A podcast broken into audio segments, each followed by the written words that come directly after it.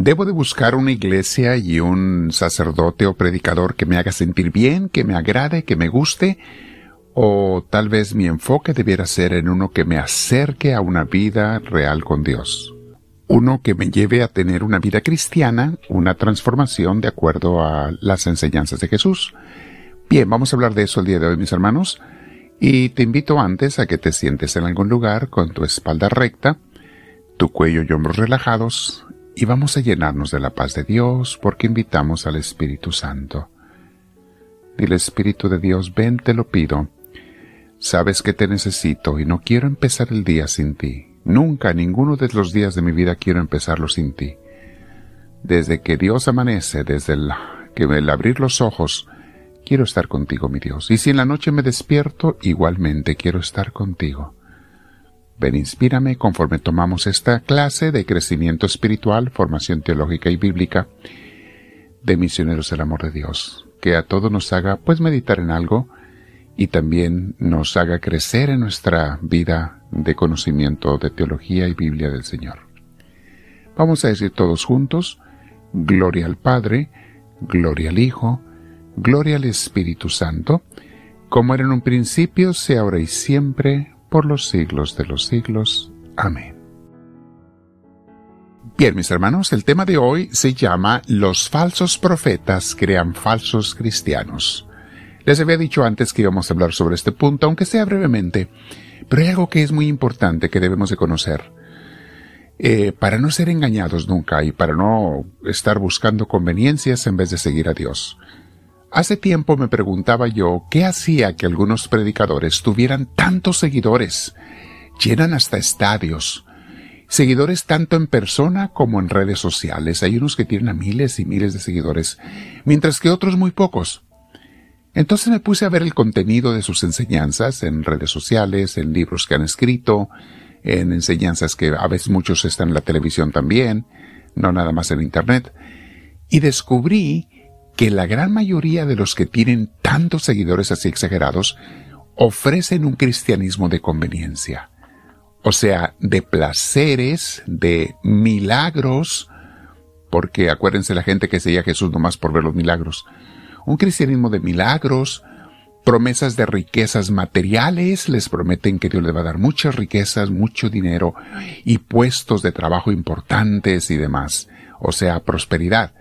Acá se le conoce en Estados Unidos como los predicadores del Evangelio de la Prosperidad. Es un cristianismo convenenciero, sin compromisos, sin renuncias ni sacrificios. Rara vez verás tú que estos predicadores le digan a la gente que hay que dejar el pecado, dejar esto, este mal o aquel otro, este vicio. No, porque no quieren perder clientes. Ninguno.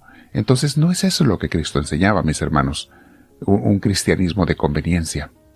Y yo observé, he observado cómo seleccionan muchos de esos predicadores los textos bíblicos. Usan la Biblia, o se la conocen al revés y al derecho, de memoria, pero la mal usan, porque sacan textos de su contexto. Les he explicado en nuestros cursos de Biblia que eso es un grave error, y cuando se hace conscientemente hay un pecado de maldad en ello. Lo sacan de su contexto para hacer creer a sus seguidores que todo estará bien. Te dicen textos manipulados que no es eso lo que dice la Biblia, lo que, si lees el contexto, lo que está antes del versículo ese y después, te darás cuenta que el significado es otro. Pero bueno, ellos quieren decirles a la gente que todo estará bien y bello, que no tienen que cambiar sus vidas, que con que digan una fórmula mágica, nada más tú nomás acepta a Cristo como tu Salvador, es lo que ellos llaman la fe, ¿verdad? Unas palabras de aceptación de Cristo y ya estás salvo. Ya, ya puedes hacer lo que quieras en tu vida. Es más, no tienes que cambiar nada. Simplemente acepta a Cristo como tu Salvador. Sigue la vida de pecado que has llevado siempre. No te preocupes, pero tú ya estás salvo. Y, quédate en mi iglesia. Eh, mis hermanos, eso no es lo que Cristo predicó. Cristo nos lleva a un comportamiento de cambio, a tomar una cruz, a seguirlo. Este cristianismo falso, mis hermanos, es de profetas falsos está muy lejos de las enseñanzas auténticas de Jesús, que dijo claramente, el que me quiera seguir, que se niegue a sí mismo, que tome su cruz y que me siga. Mateo 16, 24. Ahora, el auténtico cristianismo no es un cristianismo de sufrimiento tampoco, al contrario. Es un cristianismo de liberación.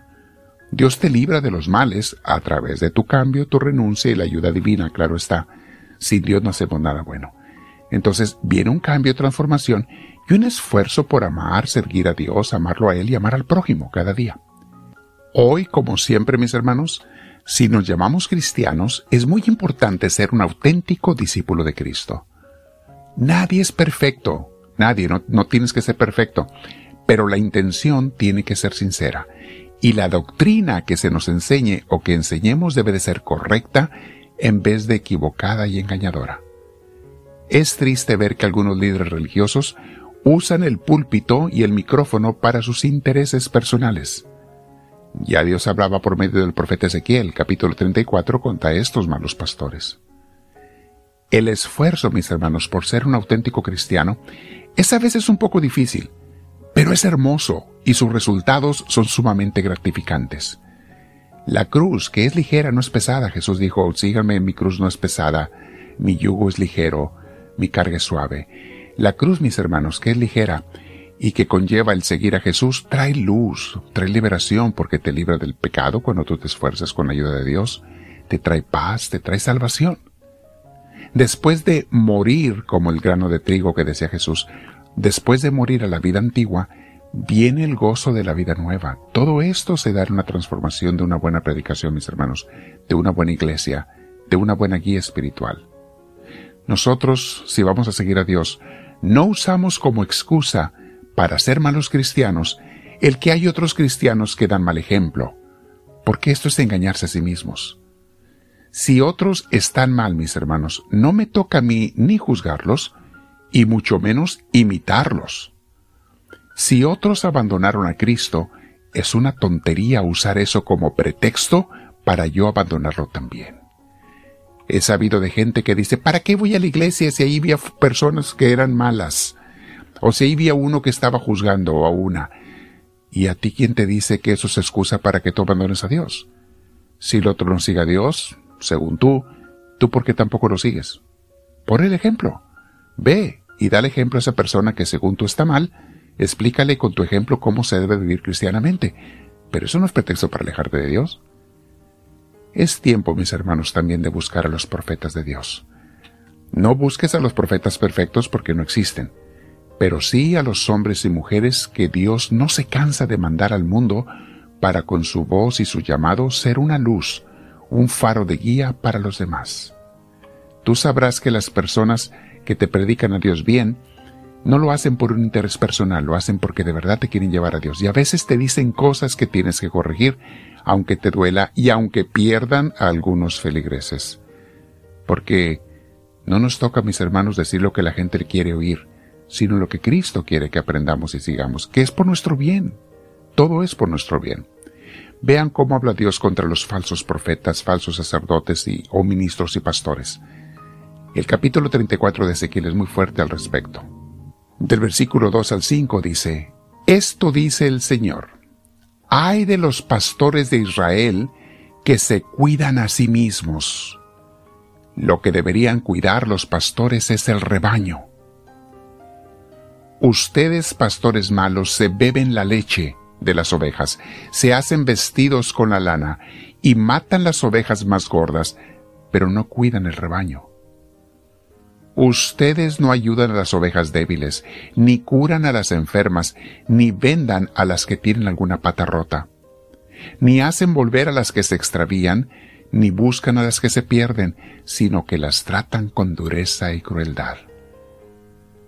Mis ovejas se quedaron sin pastor y se dispersaron, y las fieras salvajes se las comieron. Palabra de Dios. Habla el Señor, mis hermanos, de un castigo muy fuerte contra los pastores que saben que son malos pastores y no les importa, o que lo hacen con toda intención, abusar de las ovejas. No podemos hacer eso, mis hermanos. Todo buen pastor, sacerdote, ministro, debe entregar su vida, debemos entregar nuestras vidas en servicio a los demás, y hacer la lucha cada día por hacerlo lo mejor posible. No, Ninguno somos perfectos. Estamos luchando contra nuestras propias eh, debilidades y esfuerzos y a veces un poco de pereza y qué sé yo. Mis hermanos, y sin embargo, Es nuestra obligación entregarle las ovejas a Cristo, llevarlas al cielo otra vez, de donde vinieron un, día, y recuperar a las perdidas. No en balde muchas iglesias, mis hermanos, a veces religiones enteras en algunos países están perdiendo feligreses. Y te preguntas, ¿será que sus pastores a veces se han alejado de Dios? Mis hermanos, hay que estar alertas en eso. Ezequiel 34, 10 y 11 dice, Pastores, yo me declaro su enemigo y les voy a reclamar mi rebaño. Les voy a quitar el encargo de cuidarlo para que no se sigan cuidando ustedes mismos. Rescataré a mis ovejas para que ustedes no se las sigan comiendo. Yo el Señor digo, yo mismo voy a encargarme del cuidado de mi rebaño. Palabra de Dios. Estas promesas de Dios en el Antiguo Testamento se realizaron con la venida de Jesús, cuando dice Dios, yo mismo voy a encargarme del cuidado de mi rebaño. O sea, Jesús vino. Claro, sabemos de historia, muchas ovejas no lo quisieron, los pastores falsos de la época de Jesús lo mandaron matar, pero todo eso lo usó Dios para la salvación de la humanidad. Y aquí estamos. Mateo 7:15 dice lo siguiente, cuídense de los falsos profetas, Vienen a ustedes disfrazados de ovejas, pero por dentro son lobos feroces. Mis hermanos, busca al pastor, sacerdote, ministro que te va a acercar a Dios. No busques al perfecto porque no existe. Pero busca aquel que te va a ayudar a ti y a tu familia a acercarte a Dios. Que te va a enseñar la palabra de Dios como Cristo le enseña. Y que aunque a veces te diga que hay que corregir cosas, se preocupa por tu salvación. Comparte esta enseñanza con tus hermanos. Suscríbete si no lo has hecho en el canal de YouTube o darle seguimiento a los podcasts. Queremos repartir esto, compártelo con tus amigos, con tus contactos, para que mucha gente crezcamos espiritualmente, caminemos con Dios. Dile al Señor, háblame Señor, que tu siervo te escucha.